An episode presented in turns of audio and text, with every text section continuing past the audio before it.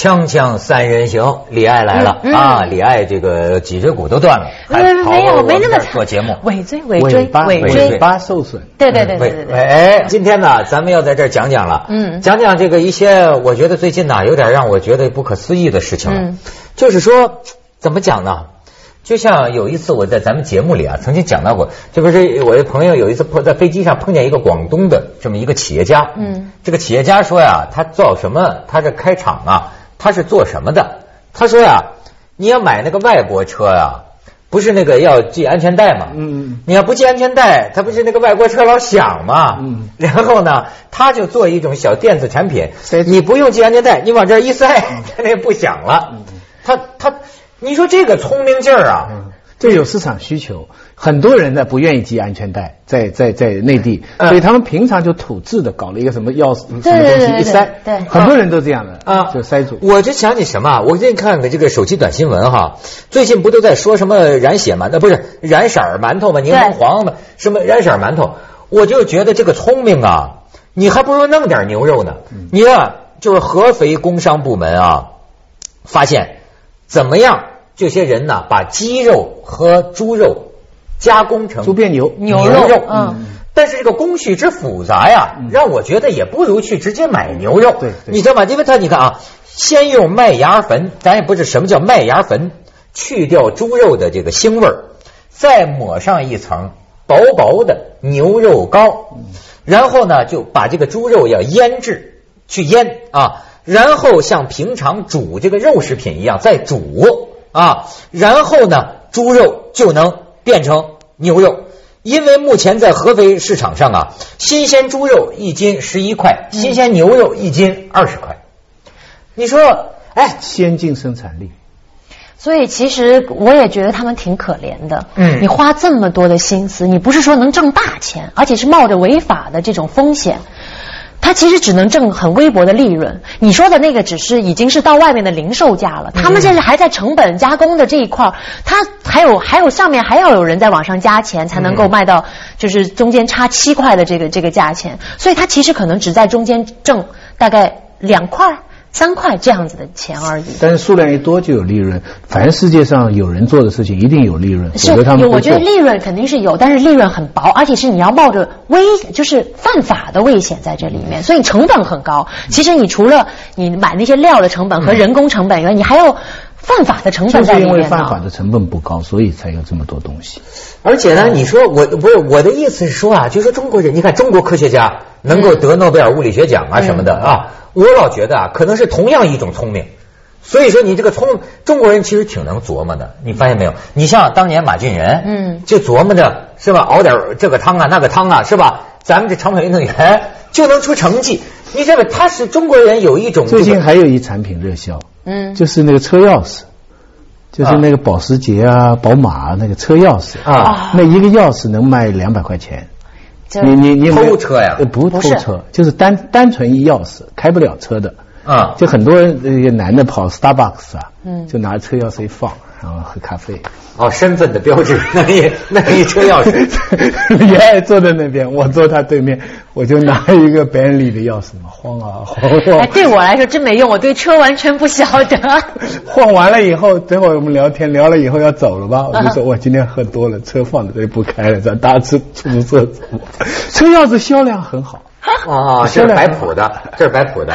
天哪，还有这玩意儿你你要说这摆谱的，徐老师，我跟你讲，就咱们这个中国人摆谱都摆到美国去了。嗯最近你知道吗？美国这个洛杉矶，嗯呃，十三项控罪起诉，在那儿华人圈里很有名的一个人，他叫什么名字？邓玉鹏。今年五十一岁的邓玉鹏，在美国组织山寨美军，你知道吗？山寨美军就是说啊，他人大家都知道他是最高司令，他是 美他组织一个军队。对，他是美军特种部队预备役司令。你看，你看这照片，你看这中间这位，中间这位就是五十一岁的这个邓宇鹏，六年前组织了一支这个山寨部队，哇，真厉害！招募对象都是华人移民，就是说你加入我这部队，一个人呢交三百美元，嗯但是呢，你加你既然都加入美军了，当然美国会给你美国国籍，所以被控诈骗嘛。哦就是 邓宇鹏他能到他能在美国忽悠那他搞这个来干嘛呢？忽悠赚钱。收钱呢，哦一个人交三百美元呢，好家伙，他已经成军了。不是，但问题他那些设备啊，什么这些服装什么的，那需要他也必要的投资嘛？有办法，有办法，所以不是买买火星的地，买 买美国沙漠里的地，买太平洋的地，很多这样的嘛。嗯买文凭更多啦，对不对？各种各样的哎呦我的，天哪，真能想啊，这还哎呀，创意嘛。二十一世纪缺什么？创意。嗯但是我觉得可怕的是什么呢？我看过一个报道，嗯说有一个村里头啊都是父老乡亲。你可以感觉到他们都很淳朴，就如果你不知道他们做什么事儿的话，你就这么接触，你觉得他们还是很淳朴的。但是你一了解他们做什么事儿，你会不寒而栗，因为这样子的这么老老实实的本分人，他们做的就是这种作假的事儿，而且做的是食品。我有点忘了做的是什么，就类似于像这个染馒头这样的东西。嗯其实他们也知道那玩意儿不能吃，嗯。他们整个村的人都不会吃那东西，他再饿他也不吃，因为知道那有毒。嗯。他也知道这些东西卖出去是给别人吃的，嗯。但他们还做，嗯。因为他们就靠这个为生。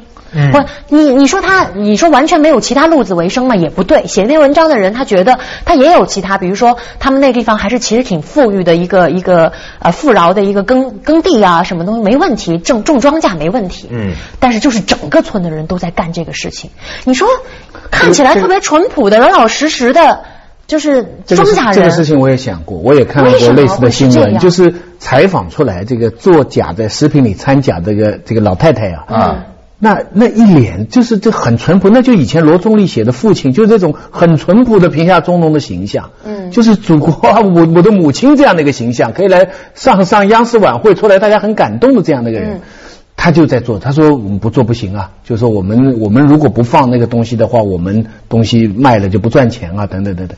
我当时在想一个问题，就是说有什么东西应该在制约这样的行为？嗯就人靠什么样的东西在制约，说这个事情是不能做？嗯。人人靠哪哪些东西？比方说，人人靠几个道德，一个是家庭伦理道德，嗯。比方说你做事情不能对不起父母，嗯。那对他们来说这条不存在，因为他的父母乡亲都都在做。嗯。你做得好，你对得起你父母，啊。所以家庭伦理这条不管用，职业道德。那如果说职业道德，如果你是正式的一个工厂，嗯。你会有职业道德。比如做食品，我做快速面，我做这一行，我有职业道德，我不能下毒。嗯可是他们不认为他们在这个职业道德里边，那职业道德又不管用了。嗯那以前还有个道德是革命道德。嗯比方我们作为人民群众，我们为了革命，我们不能做，这是阶级敌人才下的毒。嗯嗯那这条现在也不管用了。嗯那还有一个以前传统古老的，那就是宗教。对，比方说就是观音人在菩萨做，天在看。哎对对对对观音菩萨。那么这一条现在好像也没那么管用。嗯那还靠什么呢？你你看看我们的伦理支柱还能靠什么让一个老太觉得心里不安，放进只给城里人吃的食品呢？我看的那篇文章，跟杨老师说的特别的像。我那篇文章就说，他是从另外一个角度说封建迷信的用处。嗯他说以前以前就是可能在比较久远之前吧，大家都会说什么啊人在做啊天在看呐、你这个有来世你不得好报啊，不是不报啊，时时时候未到啊，类似于这种。嗯你说这种话，你说他是真的有道理吗？其实也不完全。就是如果可能很多人做过研究，觉得这种话其实是无稽之谈，无神论者也会说这种话其实是没有意义的。但是它对很多老百姓来说，它是一种是一种威慑力。而且它维系世态人心。对，哎有些人会觉得，说我宁可信其有，我不可信其无。哎，但是啊，据我个人的研究啊，嗯。根据我研究我个人的人生体会啊，嗯。报应这玩意儿是有的，我觉得，嗯。反正就是，反正信这个我觉得你当然你信不信，可不不就说，反正我觉得，呃，就是没有白占的便宜，嗯。都这这，反正我做自己检讨我个人的这个生活哈，呃，都清清爽爽的，呃，就是只真是不是不报，时候未到，而且有的时候啊，你比如你们看做坏人、做小人是吧？嗯他可能会春风得意，但是你也会发现啊，他报应可能在心里，这就是所谓的小人长戚戚啊。嗯很多时候我就觉得这个小人呐、他终日活在忧惧不安当中。你知道吧？这算不算是一种报应呢？嗯小人有时候得忧郁症啊，你知道吗？他因为他高度紧张。呃，这我这我们 君子坦荡荡，然后又有点阿 Q 心理来想象。我们说君子也脸红。锵锵三人行，广告之后见。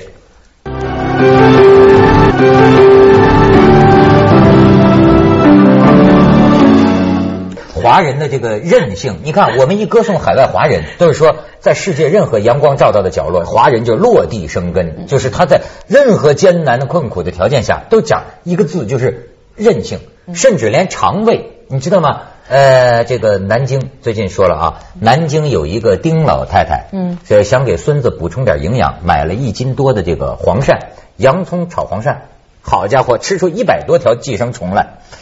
五厘米到十厘米。然后你知道吗？他说啊，这个寄生虫啊太强了，我拿开水啊烫了三遍，黄鳝的肉都烫烂了，寄生虫还活着，你知道吗？炒了，问题是炒了一大盘儿他们老夫妻和小孙子吃了一大盘儿看来这个寄生虫比那黄鳝还好吃，剩下一小碗就是他们吃的狼吞虎咽，完全没发现。怎么发现呢？留下一小碗啊，觉得太好吃，留下一小碗给儿媳妇儿，就孩子他妈。孩子的妈回来吃，发现这叫五厘米到十厘米长的一百多条寄生虫。这这片土地上的动物的遗传也不一样，这个倒是我很呐我我是亲身体会过，在美国的苍蝇啊，嗯跟美国老百姓一样笨。美 美国的苍蝇它叮在那里，嗯我一定弄用手可以抓到它，就是我用手抓过去嗯，它一定抓到。中国的苍蝇你要抓，贼 贼着呢。对文化积淀呢，文化积淀，这个你得要一个很高的提前量，嗯你不能直接去抓它，对不对？我们抓中国的苍蝇，你得你得后面这一股风它一起来，你就遇到很难。那哦，个你还有你还研究过怎么抓？对对对对对，后来那个有一次顾城啊，你知道那个诗人、嗯在香港去钓鱼嘛，他就一个一个船上的人，大家都在 social，你知道很多专家在一起啊，名为钓鱼，其实都在聊天换卡片，只有他一个人真的在钓鱼。就后来人家问他说鱼钓到没有？他们香港的鱼太狡猾了，我钓不到。他就把全船的人都骂了。就说大家都在 social，你知道，都在都在搞关系，嗯然后他就说说，的确是动物也有，美国那个文化浅呢，他那新大陆没开发多少年，那个苍蝇都比较不是笨。你你讲顾城啊，我印象还挺深。你比如说顾城，你知道这个顾城吧？我知道是吧？嗯那个当年那个那个是黑夜给了我黑色的眼睛，什么我用它找光明啊？你知道啊？他对中国古代文化有一种解读，其实挺可怕的。他就说啊，他说你看这个《水浒传》，嗯对吧？那个李逵啊，吃人肉的，你知道吗？这个这个这个杀人如砍瓜切菜一样。嗯可是你看中国的这个人们认为呢，这个东西它也是英雄，很猛有很勇很猛。他说这个里边啊，就是中国文化里头有一种叫天地不仁的这种价值观，就是说死多少个人没什么了不起的。好比说，你比如说咱们歌颂的那个《三国演义》里的英雄关云长，就就就是百万军中取上将之头。你看百万人头落地，那是也可以就不在话下呀。我觉得顾城的这种这种解读啊，挺瘆得慌。咱咱们去一下广告，锵锵三人行，广告之后见。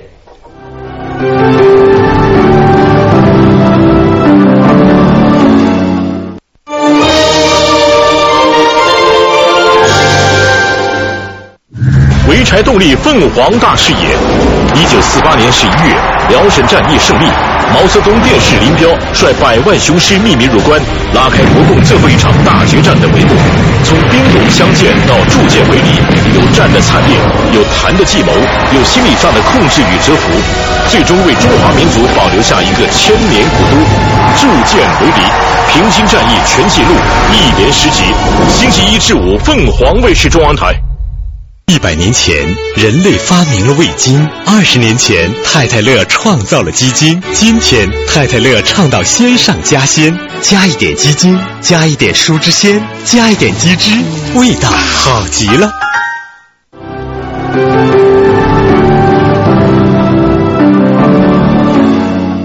你知道我我这最近看这几个数字哈，五千八百八十五个亿，就是一个白皮书啊，就说现在我国因为这个诚信失信，互不互不互相，比如说不守承诺、作假、制假、贩假也算啊，每年造成的总共的这个损失啊，五千八百八十五个亿，这么你也就你也就是说你要付出这么大成本。还有一个调查，就说调查人跟人之间，嗯呃，我发现也很有意思啊，百分之九十的人都说有过被别人别人失信于我的嗯这个体会，嗯对吧？那么百分之八十的人倒也诚实，也承认我有过失信于别人的嗯这个经验。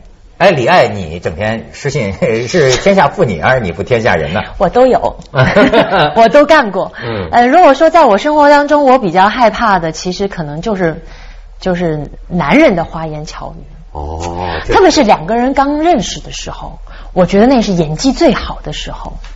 特别有耐就具体具体特别有耐心对你，对吧？也也花言巧语的，然后也愿意，感觉特别愿意，觉得他特别懂你，因为那时候他可能心思都愿意放在你身上。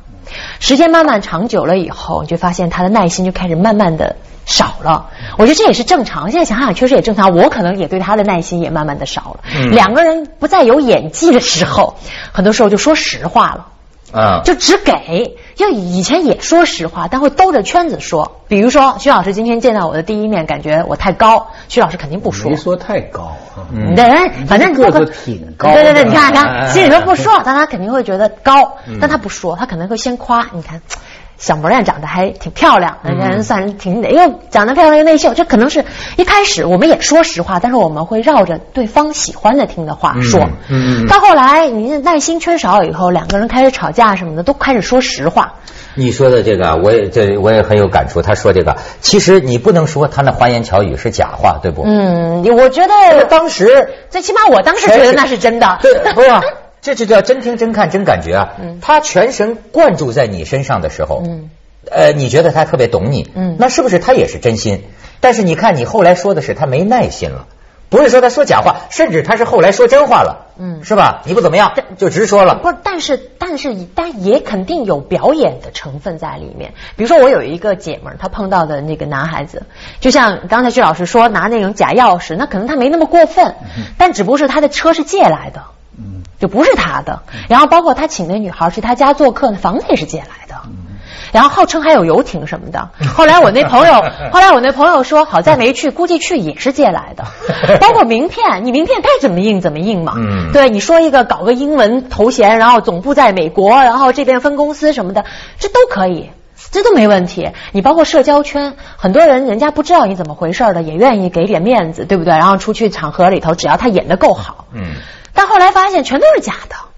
但实际上，这姑娘吧，一开始吧，也不是说真的一定要就是喜欢他这个有钱或者怎么样子，但只是觉得这个男孩子挺会说话，挺怎么样。但后来发现他都骗人，那赶紧就溜得远远的。但是你知道吗？不能怪女孩子，这玩意儿啊还真是挺深。就像我刚才跟你讲的，这个就是你这表演艺术当中啊，嗯有一种叫做什么呢？精神一到，无事不成。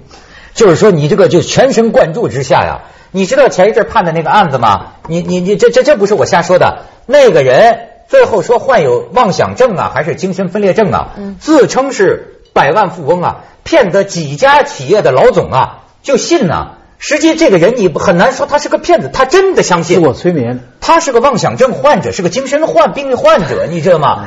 但是你知道，精神病患者他得到了一个表演的秘诀，就是他百分百相信相信。你知道，人在这个时候啊，会产生催眠摄护力。你知道，很多企业的老总就真的借钱给他，也就是就相信他呀。也就是现在特别流行的一句话嘛，自从我得了精神病以后，我就精神多了。不就是这样吗？其实就是这样吗？但是后来我那个女朋友特别有意思，她也很有趣，她就说你要看这个男的他是不是真的就是。就是还不错哈，家境还不错。你其他的不要看，什么手机、钱包、车啊什么都是假的，看他的皮肤。我跟你说，很多皮肤怎么？皮肤好的基本上差不了太多。我跟你说，很多男的，我也觉得，我也觉得挺有意思，但是可以可以证实。很多男的跟女孩聊天的时候，实际上就是一种妄想症的症状。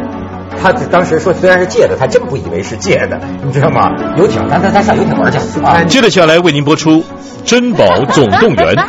不是我发现咱这儿特高一点，好不好？